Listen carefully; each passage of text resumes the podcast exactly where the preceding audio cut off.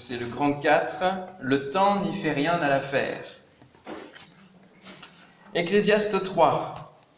Donc je lis toujours dans Sagesse vivante.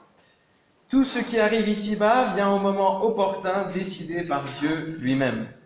C'est lui qui détermine le moment de naître et celui de mourir, le moment de planter et le moment d'arracher le plant, le moment de tuer, le moment de soigner les blessures, le moment d'abattre et le moment de construire. C'est lui qui fixe le temps des pleurs et celui des rires, le temps de la tristesse et celui des danses de joie, le temps de disperser les pierres et celui de les ramasser, le temps pour s'embrasser et le temps pour s'abstenir des caresses. Il décide quand vient le moment de chercher et quand il faut laisser perdre, quand il faut conserver, quand il faut jeter, quand il faut déchirer, quand il faut recoudre, quand il faut garder le silence et quand vient le moment de parler, quand il faut aimer, quand il faut haïr, quand il faut déclarer la guerre et quand il faut signer la paix. Quel avantage celui qui travaille retire-t-il de la peine qu'il se donne? J'ai considéré les différentes occupations que Dieu a imposées aux hommes pour qu'ils y soient entièrement absorbés. Toutes les choses que Dieu a faites sont belles et bonnes en leur temps, c'est-à-dire celui qu'il a décidé pour elles. Il a même implanté au très fond de l'être humain le sens de l'éternité, et il a donné à l'homme le désir de connaître l'avenir. Et pourtant, l'homme est incapable de saisir dans son ensemble le dessein que Dieu poursuit du commencement à la fin. Aussi ai-je conclu que tout ce que nous pouvons faire, c'est de jouir du bonheur et de nous donner du bon temps durant notre vie, car si nous mangeons, car si nous pouvons manger et boire et jouir des fruits de notre travail, c'est à Dieu que nous le devons, c'est un cadeau de sa part. J'ai compris également que tout ce que Dieu fait demeurera pour toujours, il n'y a rien à y ajouter, rien à en retrancher. Et Dieu l'a fait ainsi pour qu'on ait une attitude de respect devant lui. Ce qui existe aujourd'hui existait déjà dans le passé, et ce qui sera dans l'avenir est déjà. Ce qui semblait avoir disparu pour toujours, Dieu le recherche pour que cela existe encore, car il veut la continuité. J'ai encore constaté autre chose sous le soleil, là où devrait régner le droit, la méchanceté triomphe. Je me suis dit, Dieu jugera le juste et l'injuste, car il a fixé un temps opportun pour chaque chose, et un lieu où il prononcera son jugement sur toute action. Et j'en ai conclu que les choses étaient ainsi parce que Dieu voulait éprouver les hommes. Il faut qu'ils constatent eux-mêmes qu'ils ne sont en fait nullement supérieurs aux bêtes. Car, après tout, leur sort et celui des bêtes est identique. La même fin les attend. La mort des uns vaut celle des autres. Un même souffle les anime tous. L'homme n'a rien de plus que l'animal, car tout est futile et vain. Tous deux s'acheminent vers une même destination, la poussière. Tout a été tiré de la poussière et tout retourne à la poussière. Qui connaît vraiment l'esprit de l'homme qui monte vers le haut et le souffle de la bête qui descend vers le bas? Je conclus, d'où je conclus, d'où je conclus, oui, que l'homme n'a rien de mieux à faire qu'à jouir de ses œuvres, car telle est la condition humaine. En effet, qui donc le fera revenir pour jouir de ce qui sera après lui? Amen. Amen. Alors, nous parlons du temps ce matin, et il parlera aussi un petit peu encore du travail dont nous avons parlé hier et nous voyons que c'est un, cadeau de Dieu de pouvoir jouir de notre travail comme un fruit. Nous avons vu hier que nous pouvions considérer la vie de deux manières, soit la haïr, soit l'aimer, comme il est dit aussi, il y a un temps pour haïr, un temps pour aimer, et de voir la vie comme un vent, comme du vent qui passe, et se laisser emporter dans ce vent-là et dans le lot des épreuves et, rester dans, la dépression, ou alors de prendre la vie comme un fruit et d'aller dans la, croissance, dans le fait de grandir et de, tout exploiter de ce que Dieu nous a donné pour le faire fructifier pour lui. Alors l'Ecclésiaste va nous parler au chapitre 3, et c'est un des premiers moments dans notre lecture, dans notre étude, où il va parler le plus de Dieu, finalement, et euh, de son œuvre. Ainsi, il va le faire dans une optique, sous un angle, c'est celui du temps. Le temps. Le temps n'y fait rien à l'affaire. Mais on peut se dire, mais, Dieu est éternel, alors comment, pourquoi parler de Dieu et de son œuvre au travers du temps hein? Dieu est éternel, mais Dieu n'est pas pour autant intemporel. Dieu va nous parler dans sa parole d'hier, d'aujourd'hui, de demain. Et euh, euh, il évoque une éternité à l'autre. Hein, d'une éternité à l'autre, le siècle des siècles. Mais son temps n'est pas le nôtre. De Pierre, chapitre 3, versets 8 à 10, nous dit, mais il est une chose bien aimée que vous ne devez pas ignorer, c'est que devant le Seigneur, un jour est comme mille ans, et mille ans sont comme un jour. Le Seigneur ne tarde pas dans l'accomplissement de la promesse, comme quelques-uns le croient, mais il use de patience envers vous, ne voulant pas qu'aucun périsse, mais voulant que tous arrivent à la repentance. Le jour du Seigneur viendra comme un voleur. En ce jour, les cieux passeront avec fracas, les éléments embrasés se dissoudront, et la terre, avec les œuvres qu'elle renferme, sera consumée. Nous voyons ici, même dans ce passage, qu'il est vraiment parlé du temps, que Dieu décide des temps. Et euh, quand le jour du Seigneur sera décidé, ce sera un, temps rapide, ce sera comme un voleur. Et donc, nous voyons dans la première partie de ce chapitre 3 que nous avons un temps pour tout et son contraire. C'est le premier point. Un temps pour tout et son contraire.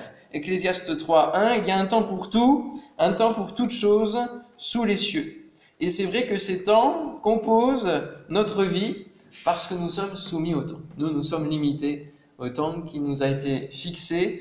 Et nous pouvons dire soumis parce que nous ne pouvons rien gérer à notre temps. Et le parallèle avec le sermon sur la montagne de Jésus, puisque je rappelle notre titre d'étude, c'est le sermon sous le soleil. Eh bien, le rapport avec le sermon sur la montagne de Jésus, c'est que euh, Jésus nous dit qu'on ne peut pas rajouter par nos inquiétudes une coudée à notre vie, c'est-à-dire quelques années. On ne peut pas gérer notre temps. On ne peut pas gérer notre vie. Certains naissent et, meurent tout de suite après. Euh, certains n'ont même pas le temps de naître. D'autres euh, vieillissent et, vont jusqu'à un grand âge. Nous ne gérons pas ces éléments et le temps. Il avance inexorablement et c'est Dieu qui gère. Heureusement. Hein. Heureusement que c'est lui qui gère. Sa souveraineté, sa toute-puissance sont donc soulignées au travers du temps auquel nous sommes soumis. Alors nous assistons à un listing de principales actions de la vie de l'homme et c'est celles qui reviennent dans le temps. Euh, parmi toutes les générations, elles sont, euh, on peut dire, immuables, elles, reviennent, et, chaque homme passe par ces différentes actions. Les unes sont plutôt positives, et puis les autres sont plutôt négatives. Les positives sont le fruit de la vie de Dieu en nous, et puis les négatives sont le fruit du péché. Et elles touchent à trois grands domaines, la vie, au projet de vie et aux relations. Et à ceux qui disent que l'homme est euh, profondément bon, eh bien, on peut se rendre compte qu'à chaque action positive est répercutée aussitôt une, action négative. Et qu'elle euh, est, est toujours contrée, toujours euh, contrée par du négatif, parce que le péché est toujours agissant. Alors, euh, on va voir un petit peu rapidement ces, actions et voir à quoi ça nous fait penser. Il y a certaines choses auxquelles euh, je n'ai pas raccroché de verset, mais certains autres, oui. Naître, engendrer, et puis de l'autre côté, mourir, ça fait appel à la vie. Et pensons quelques instants qu'à chaque seconde, il y a cette action. Quelqu'un naît, quelqu'un meurt, quelqu'un naît, quelqu'un meurt. Il y a même euh, sur Internet, vous pouvez trouver l'évolution de, des naissances et des, morts en, temps réel. Hein. Ils, ont des, calculs comme ça sur le monde entier. Et c'est comme ça qu'on peut calculer euh, combien on est sur cette euh, planète, mais à chaque seconde, alors que je parle, je vais peut-être prêcher, je sais pas, 30 minutes, eh ben, il va y avoir des centaines, des milliers de naissances et de l'autre côté de morts. Il y a un temps pour planter et un temps pour arracher le plant. Et cela m'a fait penser à planter la semence incorruptible dont nous parle la parole, l'évangile, semence incorruptible que nous pouvons planter dans les cœurs, dans les âmes. Et puis un temps pour arracher le plant, ça peut nous faire penser à arracher aussi les mauvaises herbes hein, dans nos vies, dans nos cœurs, tout ce qui pousse et qui n'est pas droit, qui n'est pas bon. Euh, et qui prend la place sur nos projets, ça, ça concerne les projets aussi, hein, le fait de planter, d'investir pour Dieu. Il y a un temps pour soigner les blessures et pour tuer. Ça, ça parle de la vie aussi. Il y a un temps pour construire, pour abattre. Alors construire, nous faisons partie de l'édifice du Seigneur. Nous sommes des pierres vivantes. Et puis un temps pour abattre, pour abattre les idoles dans nos vies. Et cela parle aussi des projets. Il y a un temps pour le rire, un temps pour les pleurs. Ça nous parle de, de la vie, tout simplement. Et Romains 12, verset 15 nous dit Réjouissez-vous avec ceux qui se réjouissent, pleurez avec ceux qui pleurent. Il y a un temps pour les danses de joie et puis un autre temps pour la tristesse et, se lamenter. Ça, ça fait partie de la vie et nous avons vu l'an dernier au travers des lamentations de Jérémie que parfois il est bon que nous nous lamentions qu'il y ait un temps de tristesse pour rester accroché au Seigneur, dépendant de notre Dieu. Il y a un temps pour ramasser les pierres, pour disperser les pierres. Alors j'ai cherché un petit peu euh, ce que ça voulait dire. J'ai pas tellement trouvé parce que quand on dit ramasser les pierres, c'était souvent pour lapider quand même. Donc euh, un temps pour disperser les pierres, ça peut être aussi appel à la construction et au fait d'abattre et de, de, faire tomber, comme Jéricho, on peut penser, disperser les pierres, la muraille est tombée. Euh, ou alors il ne restera pas pierre sur pierre, comme dira Jésus aussi. Il y a un temps pour s'embrasser, un temps pour s'abstenir des caresses, ça, fait partie du thème de la relation. Et 1 Corinthiens 7.5 nous dit, ne vous privez point l'un de l'autre, si ce n'est d'un commun accord pour un temps, afin de vaquer à la prière, puis retourner ensemble de peur que Satan ne vous tente par votre incontinence. Ça, ça nous parle vraiment du cœur du couple. Et il, y a aussi différents temps dans la vie du couple. Un temps pour s'embrasser, un temps pour s'abstenir et, aller combattre dans la prière. Il y a un temps pour chercher, se laisser perdre. Il nous est dit dans la parole, dans le sermon sur la montagne, une fois de plus, que celui qui cherche trouve. ok. Il y a un temps pour conserver, pour jeter, Parfois, on accumule beaucoup au travers de nos vies. Hein. il y a des fois des temps où nous devons jeter, faire du tri. je ne dis pas ça pour certains qui, je pense, qui sont dans la salle, qui fera plaisir à d'autres. il y a un temps pour recoudre, et un temps pour déchirer. Il y a un temps pour garder le silence et un temps pour parler. Ah, ça aussi, c'est un bon domaine. Hein oui. Il y a un temps où il faut se taire. Et j'ai pensé à ce verset euh, alors à l'histoire de Jéricho, une fois de plus, où ils ont à un moment donné euh, sonné les trompettes, et puis un temps où ils se sont tus aussi. Et dans Exode 14, 14, il est dit L'Éternel combattra pour vous, et vous, gardez le silence. Hein vous connaissez ce chant, hein L'Éternel combattra pour vous, L'Éternel combattra pour vous, l'Éternel combattra pour vous, et vous gardez le silence. Retenons cette leçon de garder le silence, hein parce que nous parlons beaucoup. Celui qui parle beaucoup ne manque pas de péché, nous dit la parole. Aimer et haïr. Amos 5.15 haïssez le mal et aimez le bien. Faites régner à la porte la justice. On a chanté la justice. Hein. Tu nous donnes ta justice. Haïssez le mal, aimez le bien. Il y a un temps pour aimer, un temps pour haïr, et, les deux peuvent se combiner. Hein, haïr le mal et, préférer le bien. Et puis il y a un temps pour signer la paix et un autre temps pour déclarer la guerre, et cela nous, nous, nous ramène à l'être humain qui, euh, qui oublie toujours son histoire et son passé. Combien de guerres hein, ont eu lieu et qui marquent que l'homme oublie son histoire, oublie son passé. On a beau dire plus jamais ça, ça revient, ça recommence. Les cycles de la vie continuent. Et l'animation du péché dans le cœur de l'homme fait des ravages et continue à faire des ravages. Alors, euh, lorsque les mots négatifs sont employés pour le monde spirituel ténébreux, c'est-à-dire le monde occulte, lorsqu'on pense d'arracher, quand on pense de tuer, de, de, d'amasser des pierres, de, de, déchirer, de garder le silence et que Dieu combat, et de faire mourir, tout cela dans le monde spirituel, finalement, ça se transforme en positif.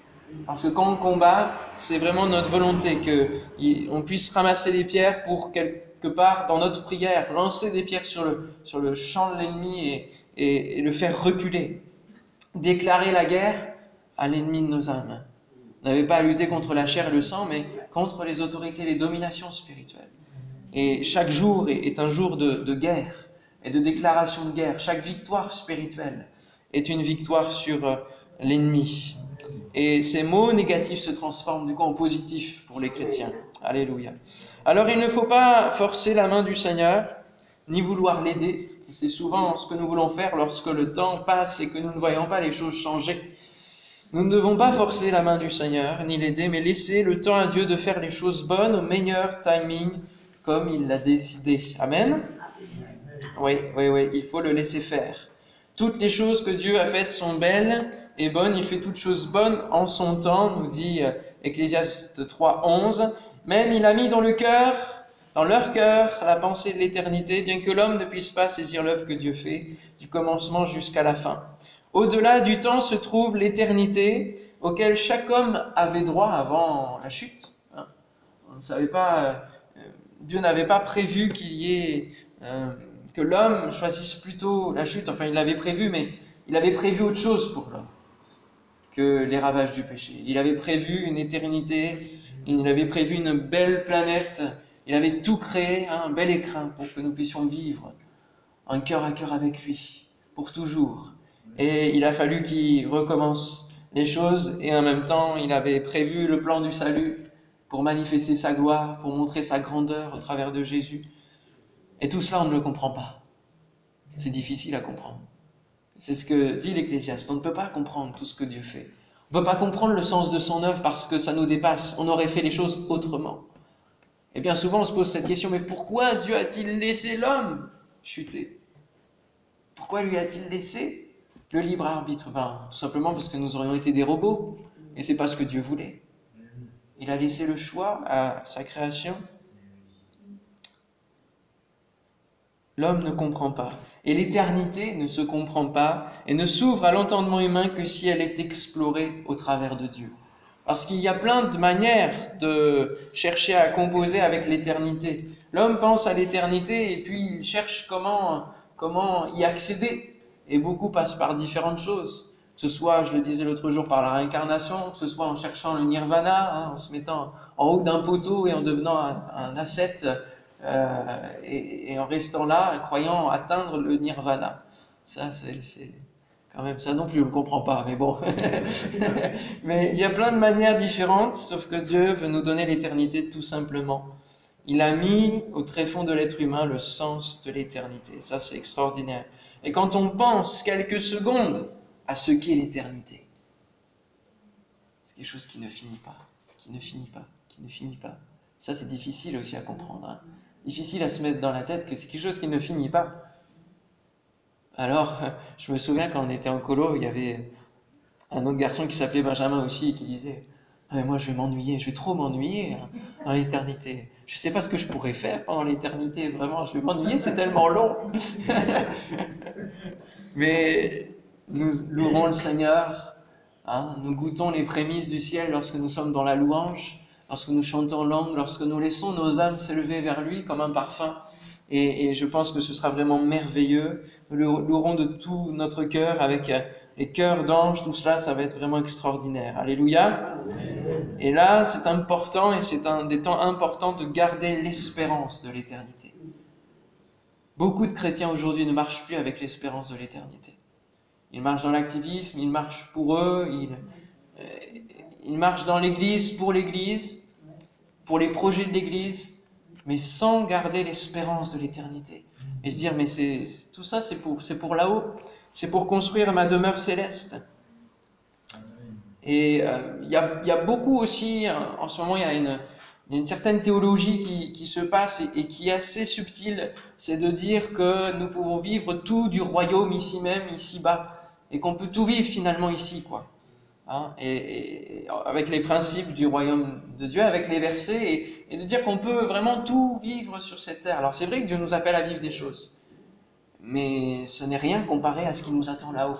Et nous devons toujours se dire, voilà, nous sommes sauvés en espérance, nous, marchons vers l'espérance céleste. Et tout cela, euh, l'éternité, l'homme y pense et puis il oublie, hein, comme le dit la chanson, en disant j'ai pas le temps, je verrai ça plus tard. Je verrai ça plus tard. Et ça, c'est la tristesse. Oui, mais tu verras ça plus tard, mais tu n'as pas l'éternité. Et il faut préparer l'éternité avant. Dieu a travaillé avec le temps. Il a mis un temps de loi et puis il a mis un temps de grâce. Il a mis le temps du jugement et puis il a mis le temps du relèvement. Il a mis le temps de la souffrance et le temps de la délivrance. Il a mis le temps de la supplication et puis le temps de la louange. Lui aussi, il travaillait avec différents temps. L'Ecclésiaste prend le temps d'y penser, de réfléchir sur l'œuvre divine. Un verset que nous devrions intégrer vraiment celui qui dit Il fait toutes choses bonnes en son temps. Il y a cet autre chant en son temps. Alors on va tous les chanter ce matin parce qu'on n'a plus le temps. Mais il faut bien comprendre que c'est en son temps et c'est pas au nôtre. Et ça, on a du mal à se le mettre dans la tête parce que souvent, on veut que Dieu fasse les choses autant que nous, nous souhaitons. Disant, c'est maintenant, c'est là, tac, tac. Je vais être guéri maintenant. Je vais avoir ceci maintenant. C'est le Dieu distributeur. Non, parce que lui, il réserve les choses au meilleur timing, vraiment. Et quand on le laisse faire, on se rend compte que, oui, c'est. Je me souviens quand j'ai pris une certaine claque en, partant de Bordeaux. Alors j'ai eu tout un questionnement, tout un temps de questionnement et, de, me dire, bah, je me suis planté hein, sur, toute la ligne, sur Dieu, ce, que, ce que Dieu voulait. Puis j'ai appelé un, camarade de promotion de l'ITB et puis hein, je lui ai raconté la chose. Et puis il me fait, ah bah attends, je vais en parler à mon pasteur.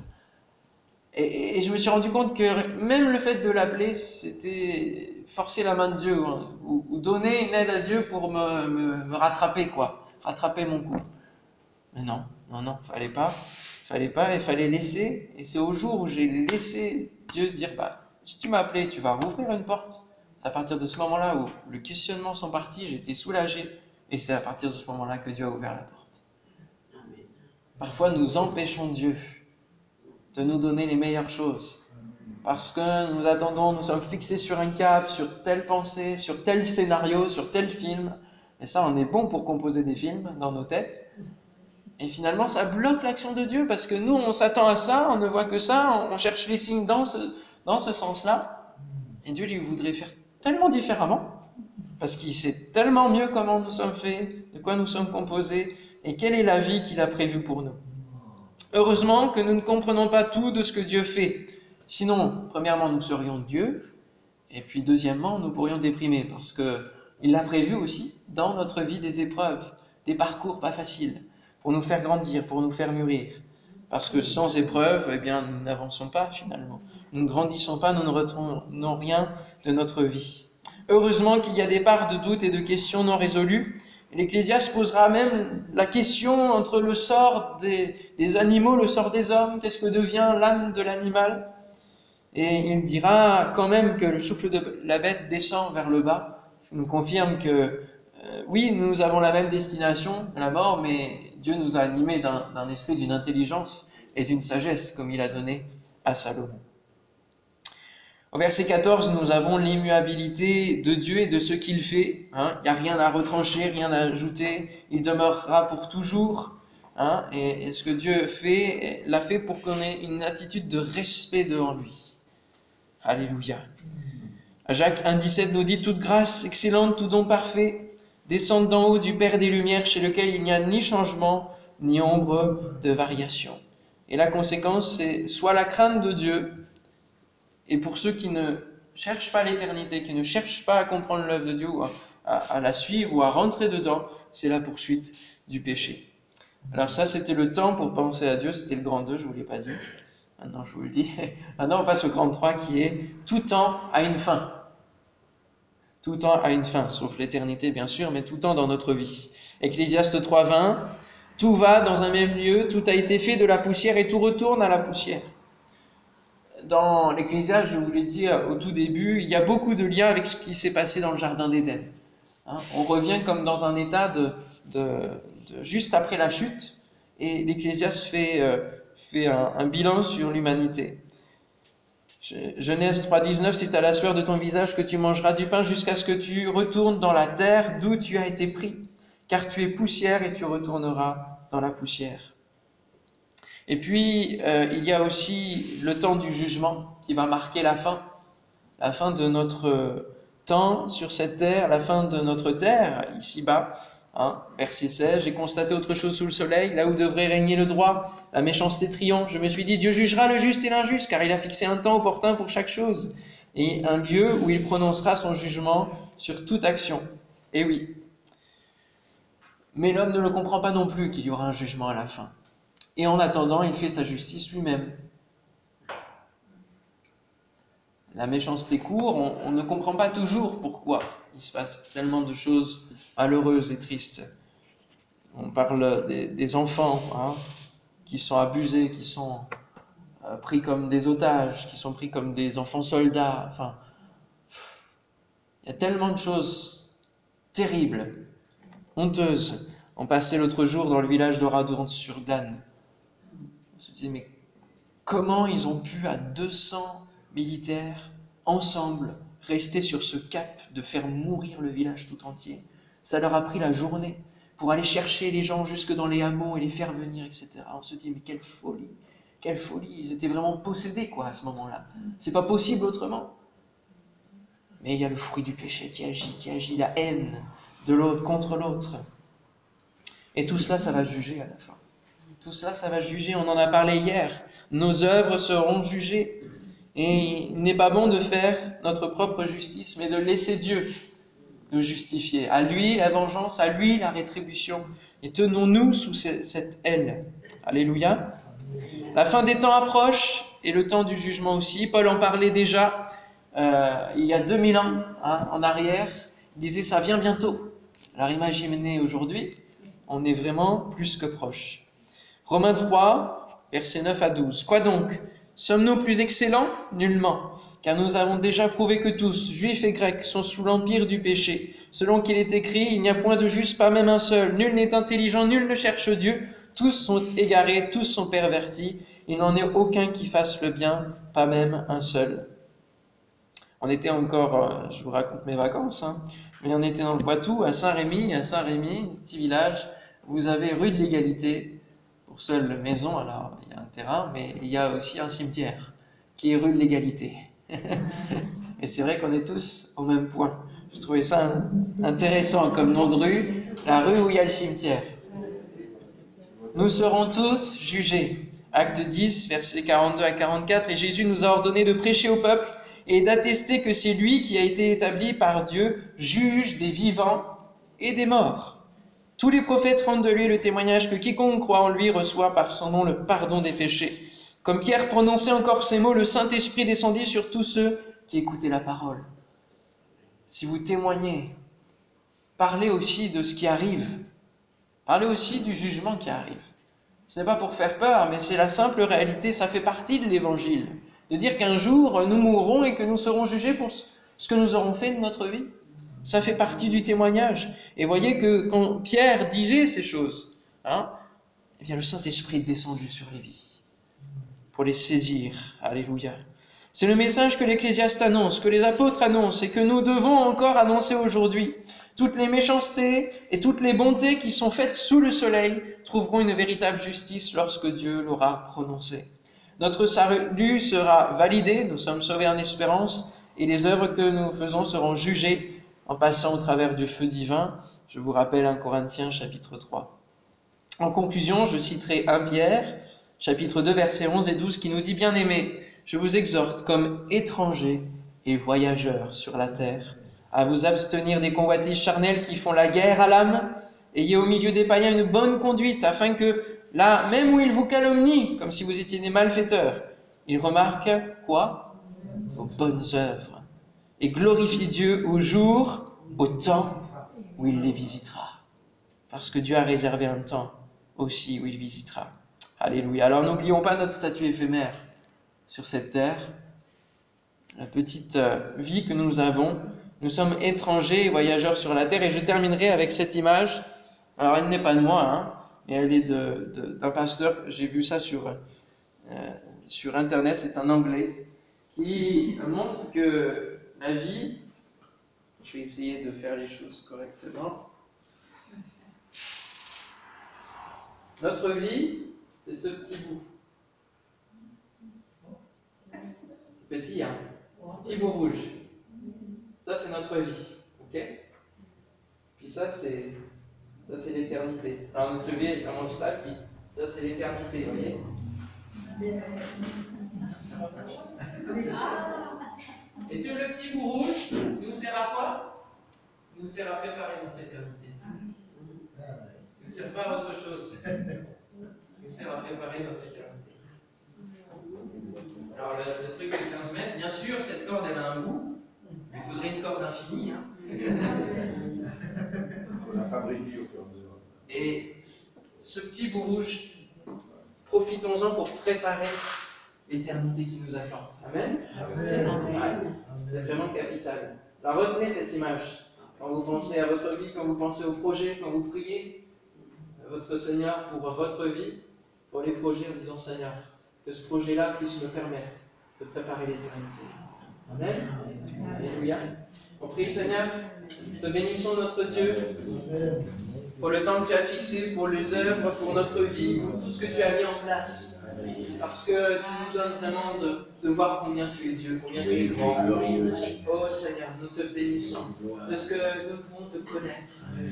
Seigneur, nous te bénissons de ce que tu t'es révélé à nous. De ce que tu as mis non seulement la pensée de l'éternité dans notre cœur, mais tu nous as poussé à aller voir plus loin, à te chercher, à avoir une relation avec toi et à vouloir préparer notre éternité. Seigneur, dans les lieux célestes, Alléluia. Oh Seigneur, merci de nous avoir éloignés du péché, de nous avoir éloignés de la condamnation, d'avoir brisé cette condamnation sur vies. Seigneur, nous te bénissons, Seigneur, et nous te prions que nous puissions, Seigneur, témoigner autour de nous, Seigneur, euh, du jugement qui arrive, Seigneur mon Dieu, et de ta grâce qui est encore, hein, pour quelque temps disponible. Seigneur mon Dieu, nous te prions vraiment que tu agisses au travers de nous, Seigneur, au nom de Jésus. Amen. Amen. Amen. Alléluia. Alléluia. Je vais laisser la place à notre sœur Betty, qui va nous lire un poème qu'elle a écrit sur le temps. C'est en fait c'est un poème que j'ai écrit pour mes stagiaires. Je, forme les enseignants et j'ai trouvé qu'ils avaient un rapport au temps assez spécial. Alors il y en a, il faut leur dire travaille plus, mais il y en a aujourd'hui, moi dans mon boulot, dans mon travail, pardon, euh, il peut y avoir un rapport au temps qui est mauvais. On n'imagine pas parce que le rapport au temps, le temps c'est pas bon, c'est pas mauvais. Et on n'imagine pas que notre façon de comprendre le temps hmm. peut nous emmener dans un, dans un circuit de mort ou dans un circuit de vie. Par exemple, chez moi, en ce moment, il faut tout le temps dire qu'on est complètement submergé de travail. Et si on ne dit pas ça, eh ben c'est pas bien. Eh ben non, ça vient pas de Dieu. C'est pas bon. Et donc je voulais les faire réfléchir, ceux qui travaillaient trop et qui avaient qu'une qu'une voix comme ça. Et je leur ai dit non, il y a d'autres choses. Et donc je leur ai, je leur ai écrit un petit poème pour, euh, voilà, c'était un nouvel an il y a deux ans. Et je vais vous le lire si vous le permettez. Prenez le temps. Que dis-je? Prenez tous les temps. Le temps de la pause et des échanges. Le temps prévu ou de l'imprévu étrange. Le temps de vivre et de flâner, d'écrire ou de chanter. Prenez le temps Peut-être même comprenez-le.